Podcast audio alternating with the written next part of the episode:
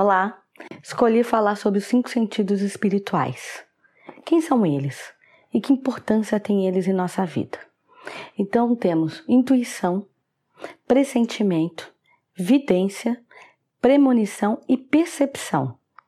Então falaremos um a um para que fique isso bem claro. Hoje eu vou falar para vocês sobre vidência.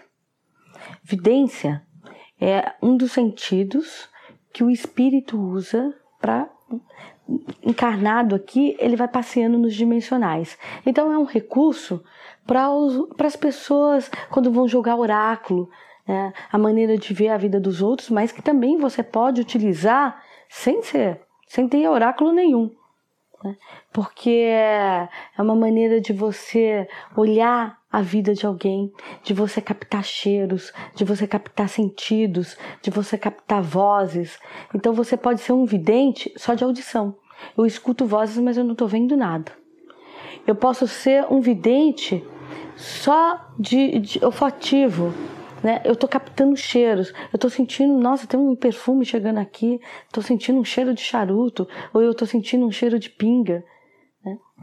Eu posso ser um vidente de ver ver um espírito. Eu não consigo falar com aquele espírito, mas eu estou vendo ali, eu estou vendo um vulto, eu estou vendo um homem, eu estou vendo uma mulher, eu estou vendo uma imagem. E eu posso ser um vidente completo, que eu consigo ver, falar, sentir cheiro, fazer troca. Então, a, a vidência, ela pode ocorrer de duas maneiras. Ou eu vou no dimensional do espírito e capto essa energia dele, interajo com esse espírito, ou eu posso ser uma vidente que enxergo esse espírito no meu dimensional, porque você tanto pode ir no dimensional do espírito como o espírito vir no nosso dimensional. Então, uma vidência, ele é um sentido de comunicação com outros mundos ou com outros seres, né? E esses seres são espirituais. Então, quando você vai fazer uma leitura de oráculo, ali você usa o recurso da vidência junto com o pressentimento que é esse de você estar tá pressentindo o que aquela pessoa que vem em busca de, de, de orientação, né? E você poder discorrer e orientar essa, essa pessoa da melhor forma. Então você tem que unir esses dois sentidos. Aí sim, o jogo, a orientação vai ser bacana, vai ser boa.